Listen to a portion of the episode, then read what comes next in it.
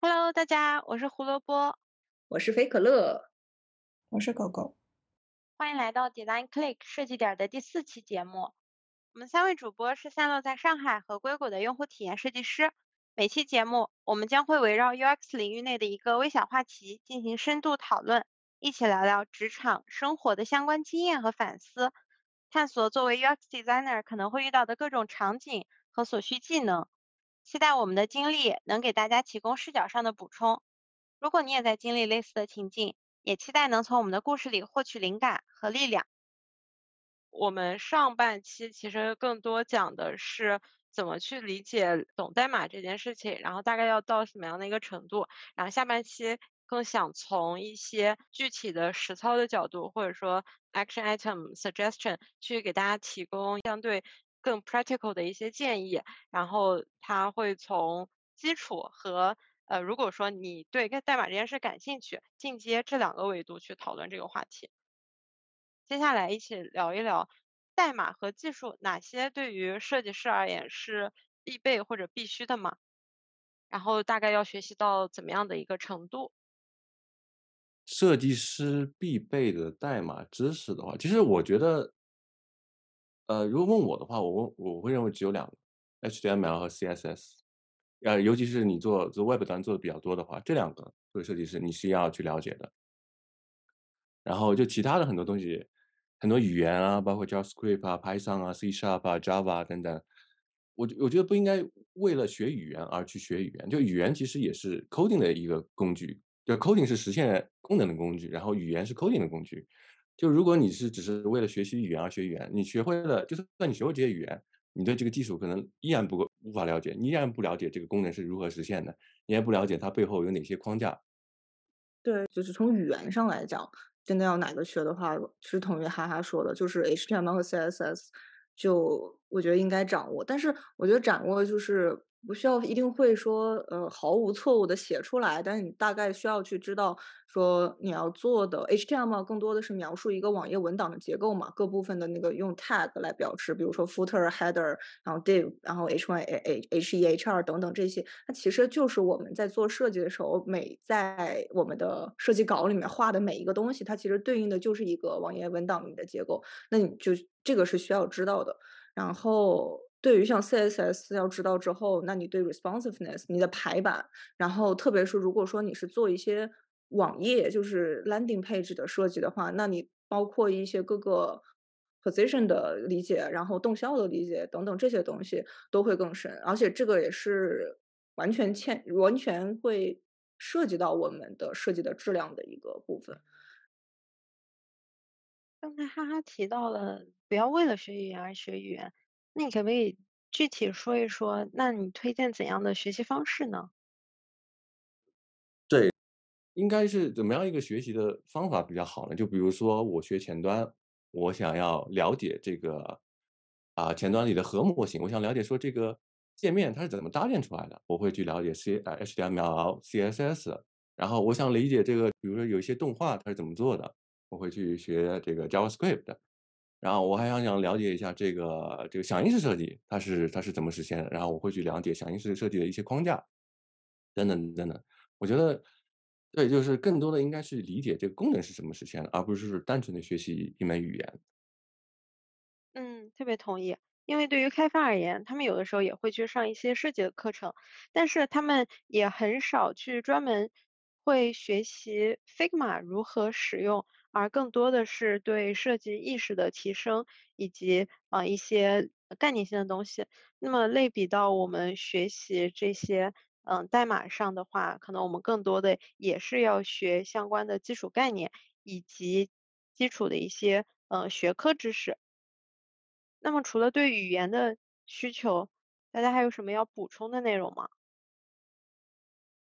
大部分的 UX，当然我可能会建议再了解一下基本的。计算机的运运作的原理，然后这个部分就是会懂了，然后不用写就可以。比如说和我们相关的，就是最基本的前端和后端是什么关系，然后用户的数据是怎么传输的，然后 browser server 这之间去怎么 commute communicate，然后之前说过的数据结构啊，然后数据库等等了解一下。然后再如果往下的话，取决于你工作的领域吧，你的 domain 是什么。然后如果是跟 SaaS 或者 IoT，然后或者 machine learning 等等这些相关的，了解一下你领域相关的技术的知识，就 CS 知识会好。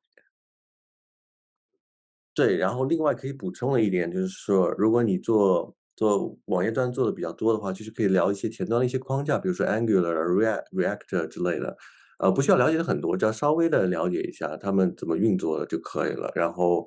另外一个，呃，我觉得可以了解一下就是 API，呃，API 的相关知识，这些东西还是就是说不需要你就是特别深入的了解，不需要你自己能做一些东西，就你只要了解它怎么运作就可以了。那你们觉得学习这些内容大概是嗯怎么样的一个难度，或者说可能？以你们的经验，花多久能够学学完这些内容呢？学完这些内容，我觉得其实深挖前端，其实前端也是有很多很细微的细节的。但是这些细节其实对我们设计来师来说，可能就没有什么太多的用处，平时工作中也用不上。我觉得吧，就 HTML、CSS 呃 CSS 这两个学起来应该还是比较快的。然后 JavaScript 难度会高一些，然后前端的框架，像刚才说的那些框架，其实你就去读它的一些 documentation 就可以了，读它一些文档，然后呢，呃，你甚至说你叫呃，你可能上像 Udemy 或者 Coursera 上面上一个课，然后基本上你对它有个大体了解就行了，不要求你真的能写出来。啊，至于 API，我觉得要求就更低了，你只要就知道它怎么运作就行了，你你你只要知道说，啊，当你当你的 engineer 说是 engine API 的时候，你知道他是说什么意思就 OK 了，我觉得。对对对，这个事儿，短则一两天，长则一周，绝对能搞明白。但是这个受益是非常非常非常大的。嗯，那这样就很很细化了。我看了一下，大概十周的那种全站的呃网页设计的 CSS，一周就讲完了。然后 HTML 讲了大概三周左右，然后大概从第四周到第。八周左右在讲 JavaScript，大概但是讲 JavaScript 的过程中，到后期就已经开始在讲就是前端后端的这些框架的事情，不是纯讲 JavaScript 本身。所以然后后面再讲一些关于 JavaScript 在使用的过程中，然后涉及到的，比如说网络安全，然后还有就是 scale 上面这些问题。所以说回来，其实就是 HTML 和 CSS 它学起来或者入手起来比较快。但是我我也同意哈哈说的，就是不用完全学习到完，就是因为那个就是它很繁琐，而且大部分的东西设计师用不上。就是 HTML 还有很多关于 URL 这些传输的东西，那我们也不需要懂那么多。对，还有一些关于数据它怎么去转译，怎么去 compile，这也跟我们关系不大。呃，这个让我想到上期节目里，嗯，哈哈和菲克勒都有提到的，说去按需学习。，HTML、CSS 的内容和框架比较繁琐而且零碎，所以不太建议说，呃，从头到尾把所有的概念过一遍，因为基本上大概率过完就忘了。然后比。比较推荐的是，如果用到了哪部分的概念，然后再相应的进行学习，然后发现相应的概念同一块的相应的概念会重复，然后再进行框架的稍微顺一遍，会效率会高一点。然后如果真的想说有侧重的话，那肯定是 CSS 呀，因为 CSS HTML 是描述整个的网页文档的结构，就是。哪块是 paragraph，哪些是 heading，哪些是 footer，这些等等。然后 CSS 是去 style，就是来修饰、来化妆的，就给给是 H HTML 化妆用的。所以那肯定肯定是这么一听，就是 CSS 和我们设计师的关系更近。但是 CSS 本身真的好好上手，所以比较快。CSS 就是你上次有提到过的，比如说去设定 margin，加一个 border 这这类的，对吧？对，就其实你 Figma 做完之后，inspect 的时候导出的那些，嗯，基本上就已经涉及到 CSS 了。但是 CSS 光单独做的也不光就是 margin padding 那些静止的东西，然后它也可以做一些简单的 animation 等等。那以上的话，应该就是设计师而言，我们都会啊会推荐说，你如果具备这样的一个知识，能够嗯对你无论说日常的工作，然后以及未来职业的发展和其他。的协作都是能够更有帮助的。那么下面其实想要聊一聊，就如果说刚才提到的那些基础知识我已经了解了，但是我想要去更加完整完善的再学习更加 advanced 的一些知识，呃，你们会觉得什么时候需要比较系统性的学习代码呢？我说我自己个人经历吧，就是为什么最后还是选择系统性的学了一遍，是因为最先开始我也断断续续的，不管是 HTML、CSS、JavaScript 都断断续续学过，但是后来我渐渐发现，一方面是工作的时候。因为我我们我是初创公司，所以说我的 scope 相对比较大。然后当进行比较大的 task 进行来讨论的时候，就要求我其实对公司的开发的部分的理解要更深，甚至可以深就是反向的去。开始跟他们去讨论本身初期数据结构啊，还有后端的这些设计，最好是能在他们设计完成之前就开始，呃，能把我的用户体验考虑进去等等。那这就要求我对整个大的框架有一个更大的理解。因为前最先开始我没有去系统学习的时候，更多就像刚才我说，我是按需来学的。其实渐渐发现，这个学习的过程更多的就是是表层的，就是都是相当于看到了一些基础的原理所展现出来的问题，然后我经过那个问题去学了一些表面的，很像是可能呃开发团队或者说呃 PM 看到我们的设计稿，呃设计师很强调对齐这件事情，然后他看到的只是说学到了。设计师强调对齐，然后下次我要是看到不对齐的，我也强调对齐一下。但这学到的就是所谓的排版或者说视觉上就是很表层的一些经验。然后渐渐当我发现我对于技术上的这些事情更多缺少的是对于整个框架的理解，而整个框架的理解需要我系统性去过一遍，所以才去选择了去学习。然后另外一个是我个人的需求，是因为我在不管是自己做作品集，或者我自己平时在玩的时候，我我发现就是最后竟然代码开始有限制我的创作的这个范范围，所以说两两边吧，然后我就决定还是要系统性学一遍。不愧是学了代码的肥可乐，自己在玩的时候去写写代码用用 Webflow。因为我在做作品集的时候，有时候会去搜一些教程，我搜着搜着就会发现，其实我本身自己有做那个 Cinema 4D，然后有一段时间很迷它的那个 Particle System，就是粒子，然后做的就是很多小的那种粒子的一个系统，还有自己的形状。然后我当时就。在自己在做的时候，就在想说这个事情，但是我毕竟是个交互设计师啊。如果我做的这个三 D 的粒子系统是可以跟在网页上跟人、跟用户交互，比如他点击一下变个形状，或者等等，或者可以随着鼠标走，那不是很酷吗？然后就在搜，结果发现这个东西确实是可以做。有个东西，一个 JavaScript 的包叫 Tree 点 JS，然后我就很想学，发现我一句话也看不懂。然后因为我当时不会 J 呃 JavaScript。然后后来可能过过又过一段时间，类似的情况又发生。然后是因为看到有可以网页有一个网页是拿声音做交互的，就它有有一段歌在网页上不停的播，然后网页上的文字的形状随着那个音是那个歌的那个音高的 pitch 高低，然后再随着形变，我觉得好酷。然后一搜也是需要那个 JavaScript 来做，我觉得那不如就是公司需求和自己需求都合并一下。就是整个系统学了一遍，因为我感觉如果再去零碎的学，会让我把整个的这个框架学得很碎。对，我也去看过你说你刚刚说的那个，就是音波，那好好玩。那想问一下，哈哈，你的经历怎么样的一个契机或者缘由，去觉得自己需要系统性的学习代码呢？我一开始学习代码，其实没有想很多对以后工作呀或者设计有什么帮助。一开始学代码只是因为。啊，我周围有很多的这个做软件工程师的同学，然后呢，我接触了一下，我觉得代码是一件挺有意意思的事，就完全是基于兴趣去自学的一些代码，甚至甚至上了一些课。将来反思这件事，其实我觉得，呃，对于初级设计师来说，代码能力对你的工作未必会有太大的这种帮助。说实话。呃，当然也也取决于你是在什么样的公司，是什么样的团队，然后做什么样的产品了。就比如说，如果你是在 AR、VR 相关的这些行业里面，可能对你的代码要求会高一些。如果你只是只是做普通的这个 Web 端的或者 App 或者移动端的东西，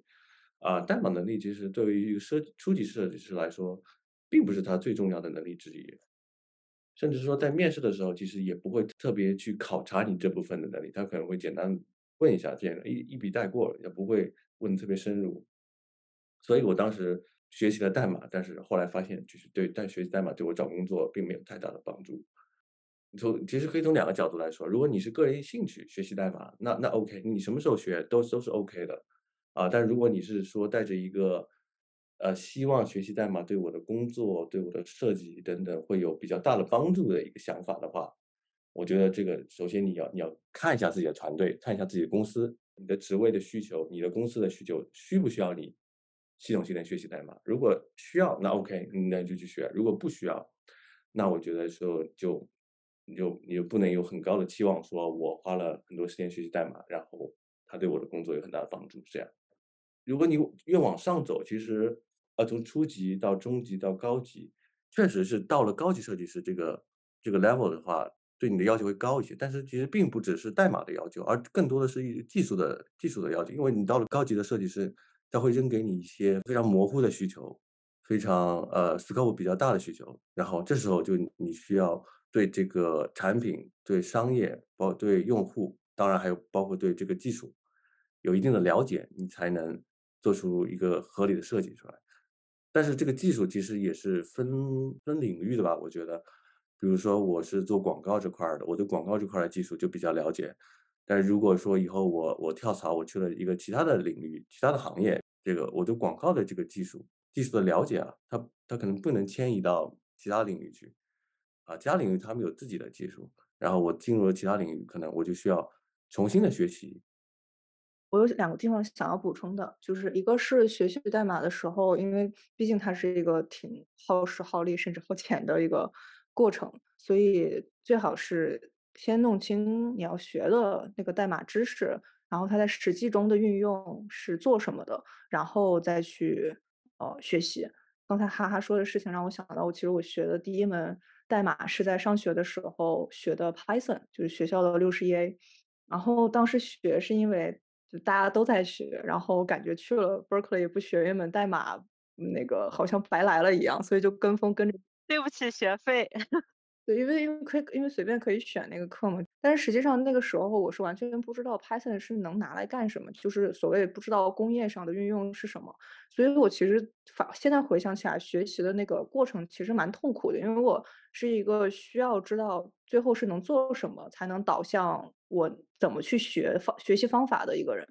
后来就是一强撑着，就本着中国人的良好原则，就来都来了，然后把它学下来了。但是我觉得那个时候其实因为缺失了我不知道它能用来做什么的这一个信息，我觉得学起来其实蛮痛苦的，而且少了很多思考。相比于现在我在学的这个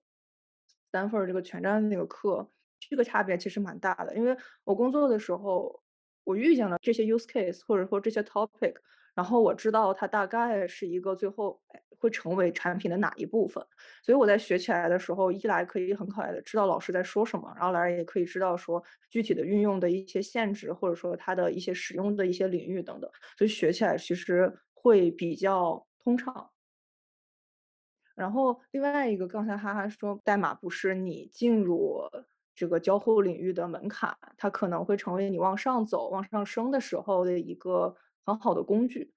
对，因为我回想说，我当时来到现在的这个初创公司，先开始给我的任务都是 scope 比较小的，很就是一个很小的 feature 要加，可能说某一块的功能或者基于某一块已有的功能进行的一些优化，或者调一调很很小的一些排版或者视觉上的东西，直到公司的 API 整个的数据结构全部改了，跟我说要进行一个 user experience 上的整体的 redesign，然后我就懵了，因为那个是。完全挑战了我当时对于技术上的理解，所以挣挣扎整个几个月挣扎了下来之后，我下定决心还是要把这个东西从头到尾过一遍。所以这个可能就是，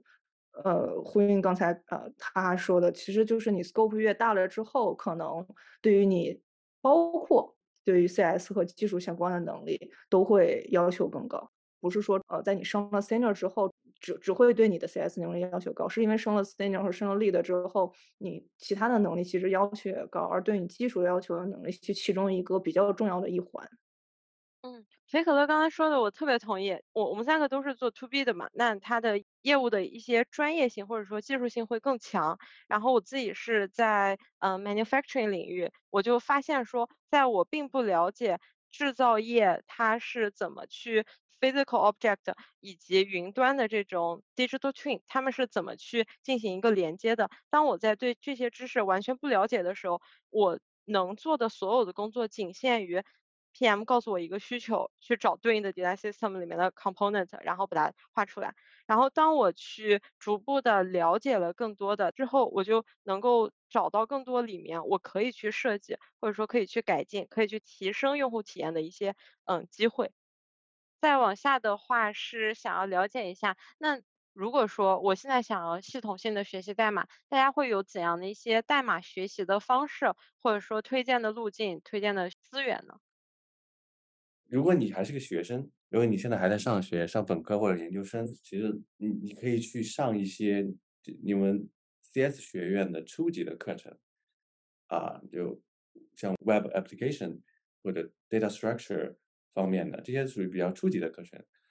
啊，如果能修的话，你可以去修一些，然后但是但是也要量力而行了，也不不要挑太难的，啊，我当年就选了比较难的课，最后不不得已 drop 了。啊，我也 drop 了。对，啊，就是 就是量一定要量力而行，就是千万不要影响你其他的课程，啊，这是一个。然后，如果你自己已经已经毕业了啊，你你现在已经工作了，这个初级设计师或者初中级啊或者高级设计师，其实，呃，像我刚才说的，你就可以自己上网上有很多资源叫，Udemy 啊、Coursera 啊上面各种课，就 machine learning 的课也有，AR、VR 的课也有，Web Web Application 的课也有。响应式设计的课也有，啊，后端的课也有很多，啊，就是你你只有你想不到，没有你找不到。这个是如果你要学一些 general 的代码的这些能力的话，就你可以去找这些资源。另外，觉得还要分开来讲，就是说，如果你是想要学技术，比如说你现在做想了解自己公司所用的技术、产品的技术，那其实你身边的同事就是最好的资源，你的你的工程师。啊，就比你在公司待的更长的一些其他的设计师，或者甚至是你的 PM，都可以是你这个学习的资源。然后从长期来说，一一一个大的产品，它肯定是有不同的模块的嘛。你通过在不同的模块之间做不同模块的项目，你对这个是产品的这个技术就会逐渐的累积起来。特别同意哈哈刚才讲的，而且我一开始是在只做。一两个 app，然后但是用户流线它肯定完成一件事情不止用一两个 web app，它需要用好几个才能完完成它整个 use flow。然后我就去找我上游的设计师去沟通，然后我们把整个用户完成这一整件事情的一个 whole picture 去捋清楚之后，觉得对于所有任务或者说对于用户的理解都更深了一层。嗯我我可能想补充的是，呃，取决于你想学的那个知识是什么吧，就是什么意思呢？如果说想要学的就是一个你最近在工作里面发现的疑惑。不管是前端还是后端，就就像哈哈说的，直接去问公司里面的开发团队的小哥们，是最快也是最准确的，也是最有效率的方式。但是如果你发现最近或者长期的一个工作，你经常会出现类似的框架同一个知识范围下的一个点的缺失，那可能就再次自己额外的时间系统性的再学一点。然后同理，如果说发现是框架下不同的框架下的多个知识点都开始缺失，那再考虑说去学一些系统性的课程。对于我们设计师，经常会接触的是前端的知识。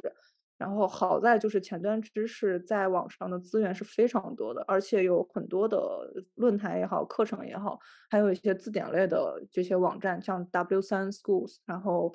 然后 MDN 的那个 WebDoc。它就是都可以帮你稍微能扫扫扫盲，HTML、CSS、JavaScript 都有。然后如果说开始发现框架类的知识产生缺失，想要系统的过一过的话，我这边建议是，如果想要真的下定决心要系统的学，那就好好学。然后最好是找有作业做的课程，因为以我之前学的体会是，如果是没有作业的。基本上学完那节课之后的效的效果比较差，因为那个毕竟代码也好，CS 这些理论也好，都是一个实践类的东西，所以没有作业的课，或者你可以自己去找课，找找一些小的练习来做，会加深或加速你对这个学习的效率。嗯，好的。然后 Cowboy 刚才说的嘛，就是对作为设计师学代码，最好是先知道你学的这块代码能干什么。那怎么首先能知道这块代码去干什么呢？然后我可能有几个可以建建议，一个是公司，我们上次上一期说的公司的 design system，然后或者一些大公司它对外已经就是 public 的 design system。然后我作为我们设计师比较熟悉的是 design 那个部分嘛，我们去可以去看开发的部分，那稍微知道可能每一个 component 它是怎么写的，开发都是要涉及到什么，你见你差不多能有一个大概的概念，知道说我们每次做的那些 component 在开发眼里是一个什么样的状态。然后 Webflow，那我觉得是我蛮喜很喜欢的一个软件，就是它是完全就是一个前端的概念，UI 化的一个产品嘛，然后同时你还能搞搞自己的作品集。而且网上有很多在 Webflow 上加自己 custom code 的教程，也是一个很快的能知道你所加的代码能生成什么设计的一个途径吧。然后另外两个资源是一个是 CodePen，就是。这应该在应该还比较熟悉，好就好在它不用搭环境，就是你直接在它有三个 block，你可以写 HTML、CSS、JavaScript，然后它就可以生成所对应的那个结果了。而且同时它你也可以看到其他人 PO 上去的内容，也可也是一个蛮快的看到不同的控件，然后怎么样去实现的一个地方吧。然后你也可以自己去做一些小练习，就不用配环境会比较舒服一点。然后最后一个也是我自己比较喜欢的网站是叫。Awards 就是 A W W W A 啊 A R D 这样一个网站，它是一个不断打破我对于网页设计边界认知的网站。就是我会很惊讶于哦，原来的网页还可以这么玩。它和开前端 JavaScript 还有甚至更多的这些三 D 上的这些连接，原来是可以这样去做创意。所以也是可以作为代码可以给设计带来什么呃创意的一个地方的灵感来源吧。好的，感谢大家鼓掌。最后就是总结趴了，总结趴就非常自由的听一听大家有什么经历想要分享啊，或者对于学代码这件事情的一些态度啊、观点啊什么的。这让我想起来，其实我之前在转行的初期也有考虑过去做前端，嗯，前端工程师这个选择。我其实还挺喜欢前端的那个代码的。然后我当时甚至去找了一个 mentor，跟他聊这个转行如果转前端的这个可可实现性。嗯，但是后来我又考虑了一下，之所以没有去转前端，而是继续做了 product design，可能是因为我觉得我比较在意的是能不能对一个产品提出一些自有自己的影响力。然后如果只是实现。在技术上实现的话，可能对我来说成就感没有那么强。但是我本身是对代码实现这件事情非常感兴趣的。包括我在做我自己的作品集的时候，我是使用了 Webflow，因为我当时是了解了一下，可能用 Wix 或者什么 Squarespace 可能是更容易上手、更简单的。但是 Webflow 的逻辑是跟前端比较像。嗯，我当时是知道可能会要花更多的、更多的力气去做的，但是我就是因为对这件事情还比较感兴趣，所以就把它把自己做作品集作为一个契机去学了一些相关的前端的逻辑。然后听说现在 Figma 只要你把 Auto Layout 什么做的比较好的话，可以直接放到 Webflow 里面，直接变成网站。我我觉得就。你还是挺有意思的，所以我也不不排除我以后可能会更加去学习前端，然后或许有可能，我想以后就做前端也是有可能的。我觉得是这样的吧，兴趣是最大的、最好的老师。就如果你确实对写代码这件事非常感兴趣，然后呢，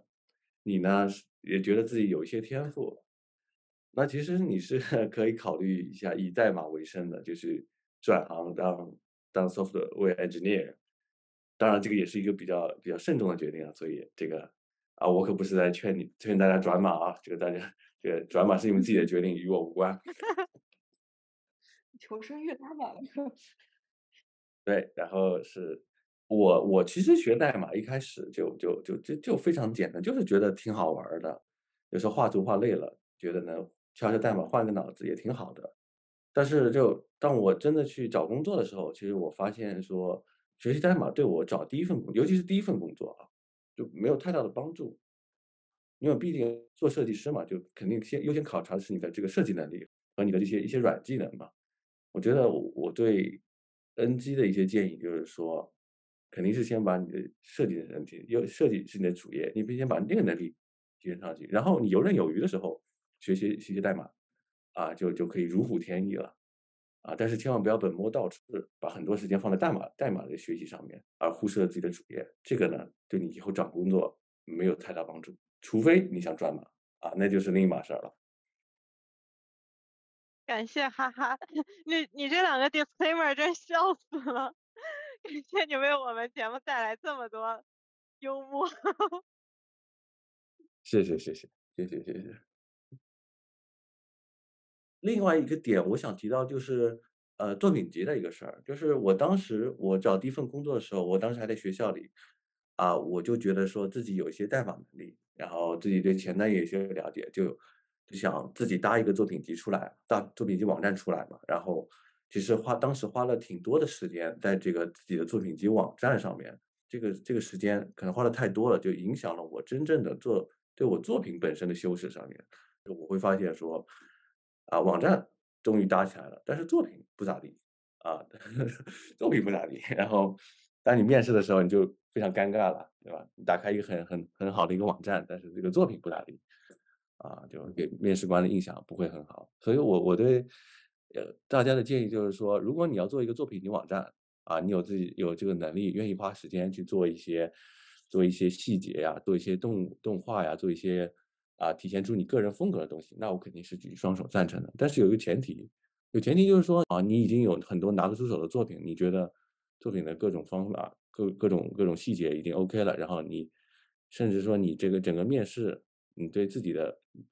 作品的展示也很 OK 的情况下，你还有时间，OK，那你去做你的自己做自己的作品集网站。如果你没有那么多时间，啊，先把作品做好，这是这是最重要的。就其实现在有很多的这种。呃，网上很多应用可以帮你很快的速度搭建出一个作品集网站出来，他们都都用起来很方便，然后这样你可以省下很多时间，把这些时间放在你的作品的打磨上，这个是最重要的。谢谢哈哈和狗狗的分享，我觉得这些简直就是职场箴言啊！但是可能和你们喜欢代码的态度不太一样，我对于学代码前期一直是有一些抗拒的。就像我在节目一开始提到的，可能我小的时候就觉得自己不是那么擅长学代码。相信很多小伙伴可能也会存在这样的一些状态。就如果我们对于代码没有兴趣，可以怎样的一个态度去对待它呢？其实是觉得每个人的时间是有限的，找到自己的优势和价值，然后并且持续的证明并且精进这一些呃事情，就是我们可以在最高的效率内去提升自己。因为我们不不需要对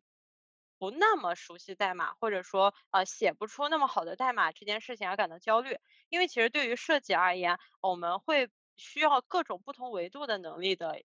一些提升，比如包括动效能力、视觉能力。但是每个人情况不一样，对每一个岗位，甚至每一个具体的 position 都是不一样的。我们是没有必要说为了别人推荐而去学。而是可以更好的去分析自己擅长什么，对什么样的内容感兴趣，喜欢什么样的岗位，比如说 to B to C to G，或者说交通娱乐、影音、购物，那可能这种购物类的，它对视觉动效要求更多；to B to G 的业务，它需要更多的理解这种产品逻辑。那对于产品的知识也很值得学。所以，呃，我的观点其实是觉得是知识是学不完的。在有限的时间内帮助自己做最高效率的提升，因为我们可以想象一下，如果说我们的能力是一个面积，在面积同样的情况下，呃，我会更加建议说去保持自己的能力的独特性，啊，做一个突出的六边形战士是会远远强于做一个中庸的十边形的。对对对，非常同意。如果你坚定的说要做设计的话，那就我觉得就可以这么说，不要奢望说 coding 好像能一定给你带来多很多的工作机会，或者能改变你的设计能力。这个我相信应该是大概率不会的，因为我们的核心竞争能力绝对是我们自己的设计能力，是可能同理心，可能是对用户心理、用户行为的掌握，是对我们一个分析问题、发现问题的能力。那么如果说代码这一块你实在是提不起兴趣，那就要考虑说自己对于哪一块真的是有兴趣的，然后努力把那一块的知识和能力提升起来，然后把那一块的利益是最大化的。那肯定要比代码你花同样的时间，因为你有兴趣去钻研它，你所出来的成果一定是更大的。那么它它就会成为你的强势项。所以如果真的就是觉得代码我真的是完全没有心思去搞它，完全没有问题。但是如果真的是有一天会发现自己的职业上的某一环，甚至很大的一环，因为说代码可能产生了呃阻碍，不会觉得说又呃犹豫或者说懊悔就可以了，就是认清自己说自己最擅长的部分，尽可能的最大化，是一个我觉得蛮不错的考虑这个我们职业发展的一个心理。然后最后我想说的是。我其实学设计其实挺多年了，我一直很骄傲自己设计师的这个身份，然后我也没有从来没有想过说不做设计。然后我从上学的开始一到这现在，我一直都相信设计是可以改变世界的。但是后来工作的时候，我发现我这个所谓的执念应该稍微调整一下。设计确实是可以改变世界的，但是它要做到和其他不做设计的小伙伴一起来改变这个世界。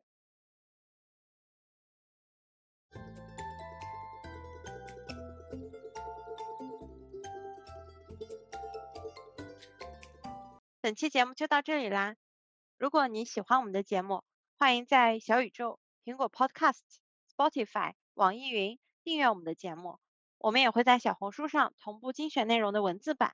如果你有任何的疑惑和感兴趣的话题，也欢迎给我们评论留言。下期再见啦，拜拜。